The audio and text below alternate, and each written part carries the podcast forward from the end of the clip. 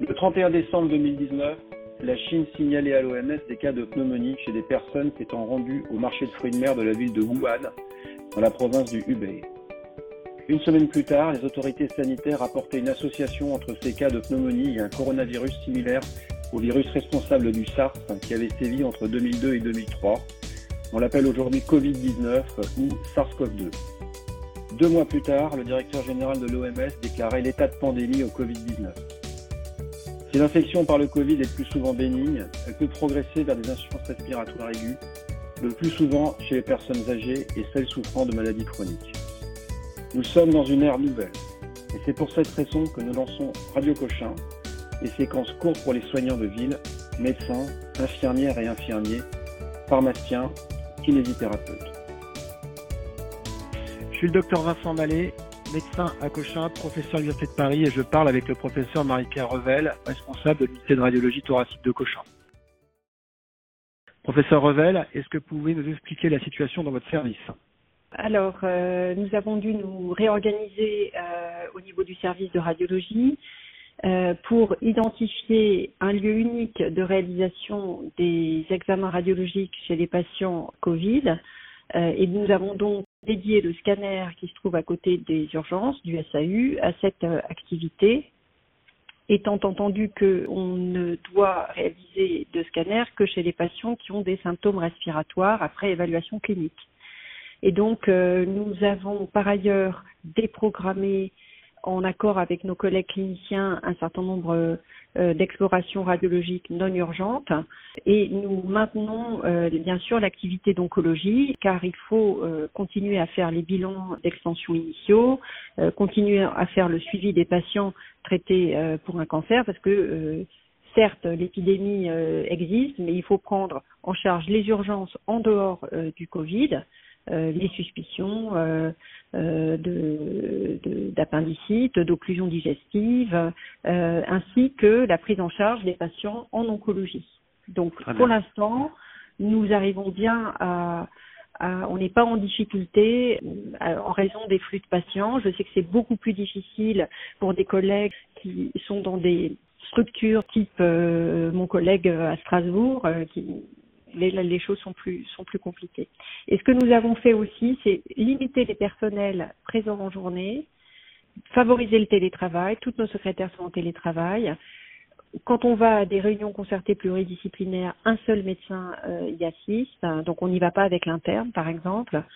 Et euh, on renforce les effectifs en garde, aussi bien au niveau des manipulateurs. Pour l'instant, on n'a pas été obligé de doubler la garde médicale en radiologie, mais ça a été le cas à l'HEGP, chez nos collègues de l'HEGP. Ils ont dû ouvrir deux scanners et doubler tous les effectifs en garde, qu'il s'agisse des manipulateurs radio ou euh, des radiologues. Donc c'est quand même une montée en charge considérable, quoi. Oui, pour l'instant, ça, ça, dépend, euh, ça dépend vraiment des, des, structures. On reste vraiment en lien et d'ailleurs, euh, euh, nous envoyons régulièrement des informations sur ce point à la Société française de radiologie. On a des courbes d'activité. Euh, clairement, il y a des collègues qui sont plus en difficulté que nous. Euh, pour l'instant, nous, ça n'est pas le cas. Donc, pour l'instant, à Cochin, ça tient grâce à l'organisation. Voilà. Parfait. Donc, professeur Revel, je vais vous poser une question. Je suis médecin généraliste à Meaux euh, et euh, je suis au chevet d'un patient de 55 ans qui tousse, qui a de la fièvre et qui a le nez qui coule depuis trois jours. Qu'est-ce que je dois faire comme imagerie? Alors, c'est merci pour cette question. Et vous ne devez pas faire d'imagerie systématique. Ça, c'est très très important et c'est bien clairement indiqué euh, dans le site Corona Click. Hein, c'est ce, ce, qui touche à un réseau de généralistes très très important. Ils ont repris clairement les recommandations de la Société française de radiologie, qui sont les suivantes. Si une imagerie doit être réalisée, il faut faire un scanner et pas une radiographie parce que le type de lésion que donne cette infection est mal détectable sur la radiographie, premier point. Deuxième point sur la radiographie, on peut avoir du mal quand on arrive à détecter une anomalie si elle est en rapport avec une infection bactérienne qu'il faudrait traiter par antibiotiques ou avec Covid-19, alors que cette discrimination se fait beaucoup mieux sur le scanner. Voilà. Et maintenant, quand on a validé que cliniquement il faut faire une imagerie, on, fait un scanner et on l'a fait chez des patients dans les situations suivantes. Des patients qui sont dyspnéiques, bien sûr, euh, des patients qui ont une désaturation, encore plus. Et donc ces patients, à mon sens, ne devraient pas être en ville, ils devraient être euh, adressés à l'hôpital.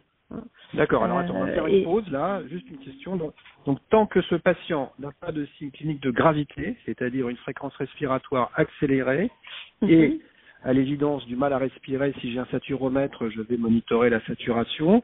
Il n'y a pas d'indication euh, d'examen. Alors, ce qui, peut, ce, qui peut, ce qui peut se discuter, c'est chez les patients très comorbides. Là, on peut, euh, voilà, euh, qu'on aura envie d'hospitaliser parce que euh, et encore, je ne sais pas si maintenant, enfin voilà, nous on a on a mis dans nos recommandations signes respiratoires de ce type-là, c'est indiscutable. Après, ça peut se discuter chez les patients qui se présentent déjà au SAU, euh, qui sont au SAU et qui sont comorbides.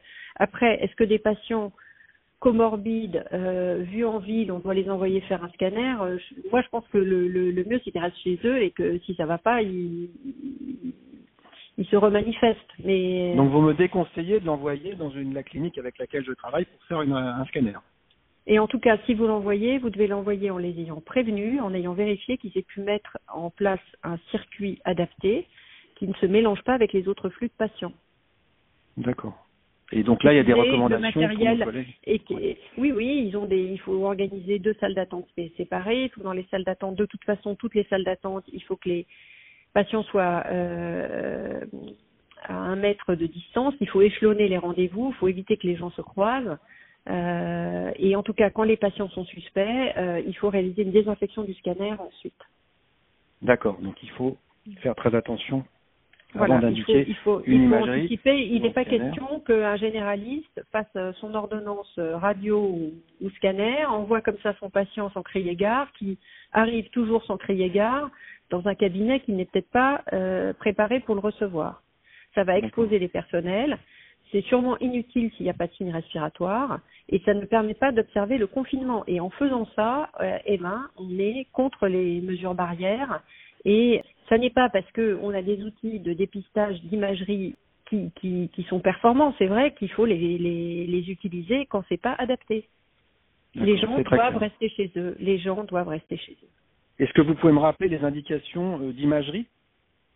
Alors, les indications d'imagerie, c'est patient avec des signes euh, respiratoires euh, de type euh, Disney, il a du mal à respirer, et, et celui-là, peut-être qu'il faut qu'il soit d'emblée à l'hôpital et qu'il n'aille pas par ses propres moyens dans une structure d'imagerie. Hein. D'accord. Et les autres plutôt adressé aux urgences et là à l'hôpital, donc les structures dédiées à la prise en charge du, Covid ou adressé euh, via, alors je ne sais pas dans quelle mesure le 15 est, ou pas saturé, mais je pense que toutes ces recommandations sont vraiment très clairement indiquées sur euh, Corona Click, le, réseau des médecins généralistes, et il faut vraiment, euh, vraiment s'y reporter. Très bien. Bah, écoutez, professeur Revel, merci beaucoup. Votre message est extrêmement clair. Et donc, on va laisser nos patients à la maison et surtout bien les examiner, chercher les signes de gravité. Et on n'hésitera pas à vous rappeler pour reprendre euh, des nouvelles de la situation à Cochin.